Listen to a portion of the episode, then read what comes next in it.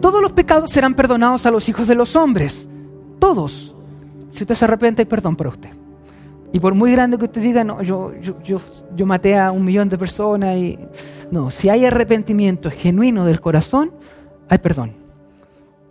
Dice, todos los pecados serán perdonados a los hijos de hombre y las blasfemias con que blasfemen.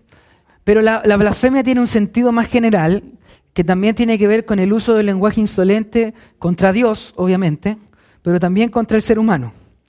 Por ejemplo, la difamación, el insulto, el garabato, a la otra persona, exactamente está dentro de la blasfemia. Y aquí dice que se perdona, pero cualquiera que blasfeme contra el Espíritu Santo no tiene jamás perdón, sino que es culpable de pecado eterno. Porque decían, tiene un espíritu inmundo. O sea, ¿cuál era el pecado que estaban haciendo aquí estos escribas? No sabemos si lo cometieron, si lo llegaron a cometer, si... pero ¿cuál era el pecado? ¿Qué es lo que estaban haciendo ellos? Blasfemando contra el Espíritu Santo. ¿Por qué? Decía que lo que Jesucristo estaba haciendo no era obra del Espíritu de Dios, sino que era obra de Satanás. O sea, hay que tener mucho cuidado cuando usted haga dos cosas. Una, decir cuando algo es del Espíritu Santo, realmente del Espíritu Santo, que usted diga que eso es obra del diablo. Tiene que tener mucho cuidado ahí porque estaría blasfemando contra el Espíritu Santo. Y también lo podemos aplicar a la inversa, de decir esto es obra del Espíritu Santo cuando es una obra del diablo. Hay que tener mucha cautela. ¿Por qué? Porque dice que todos los demás pecados serán perdonados y todas las blasfemias serán perdonados. ¿Menos cuál? La blasfemia contra el Espíritu Santo. Entonces, ¿cuál debe ser nuestra actitud? Comprender primero que el perdón es un don de Dios. Es decir, no es un derecho humano. No es que usted tenga por derecho el perdón divino. No es un derecho. Dios podría decir, decir ¿sabes qué? Hernán, no te perdono ningún pecado. Podría él decirlo. Ahora, cuando Dios decide perdonar, es que está mostrando su amor y su gracia. Entonces esto es lo primero. A veces decimos, no, yo voy a hacer esto si tal Dios me perdona. A veces uno tiene que tomar una decisión y sabe que es una decisión pecaminosa y dice, démosle nomás, total, mañana le pido perdón a Dios. No, Dios puede negarnos el perdón. Y lo vemos aquí, que niega el perdón en algo.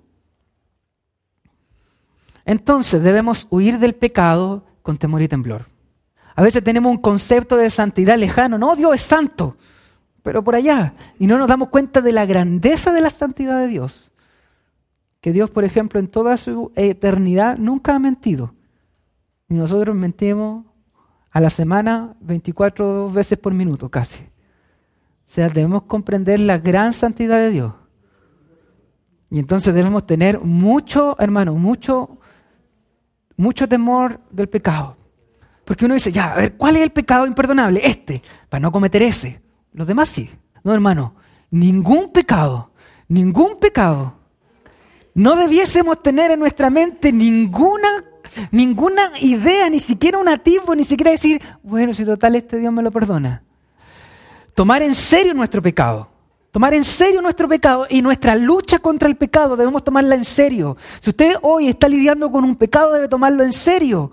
Jesús en Marcos 9, 43 al 48, dice que si tu ojo te es ocasión de pecar, sácatelo. Hermano, si usted tiene una relación, una relación con una persona y esa relación es una relación pecaminosa, es preferible perder a esa persona, separarse, que seguir pecando. Si usted está viviendo una adicción en un trabajo y usted sabe que su trabajo le pagan mucha plata y es muy bueno, pero en ese trabajo lo está llevando a pecar, es mejor renunciar a ese trabajo que seguir. Y así cada una de las situaciones que usted tenga. Si usted tiene una adicción a la pornografía y es el Internet el que lo está metiendo a la pornografía, bueno, cierre la cuenta de Internet, saque Internet de su casa, rompa su computador si es necesario. O sea, que debemos tomar actitudes fuertes con respecto al pecado. No una cosa como, ah, sí, estoy pecando. No puede ser esa nuestra actitud. Abandonar la idea de mañana me arrepiento. Abandonar esa idea, porque el mañana no nos pertenece. Y el arrepentimiento tampoco. Llega aquí una de las explicaciones con respecto a por qué la blasfemia del Espíritu Santo no nos permite el perdón. Porque ¿quién es el que nos confronta y nos guía al arrepentimiento? El Espíritu Santo. Si yo me niego y me niego y me niego a oír al Espíritu Santo que me dice no, no, no, no, llega un momento, hermano, llega un momento en que Dios dice, haz lo que quieras haz lo que quieras. porque no lo queremos escuchar. Por eso no diga mañana me arrepiento, porque a lo mejor mañana no hay arrepentimiento. A lo mejor ahora el Espíritu Santo le está diciendo cambia, cambia, cambia, y quizás mañana no. Quizás pasado mañana no. Por eso que el salmista decía que si oyes hoy la voz del Señor, hoy, hoy debemos cambiar la actitud, no mañana. Romano 1 dice que, que a causa de que ellos abandonaron, Dios los entregó a la inmundicia.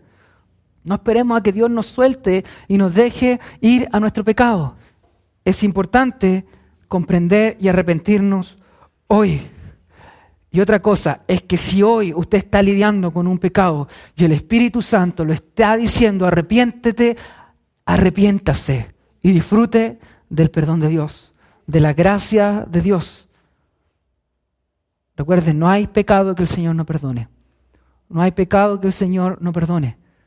Si usted hoy dice, chuta, yo hice esto, estoy mal, Señor, perdóname. Si el Espíritu Santo lo está llevando al arrepentimiento, no haga oídos sordos, no se resista a la voz del Espíritu Santo.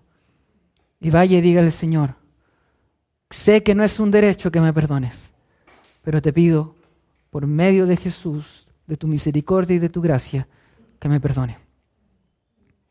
Si Dios hoy, porque no es su carne, hermano, no es su carne la que le va a decir arrepiéntete. Si hay algo que le va a llevar al arrepentimiento es el Espíritu Santo. Y si el Espíritu Santo hoy nos está llevando al arrepentimiento, usted dé gloria a Dios porque el Espíritu Santo no lo ha abandonado.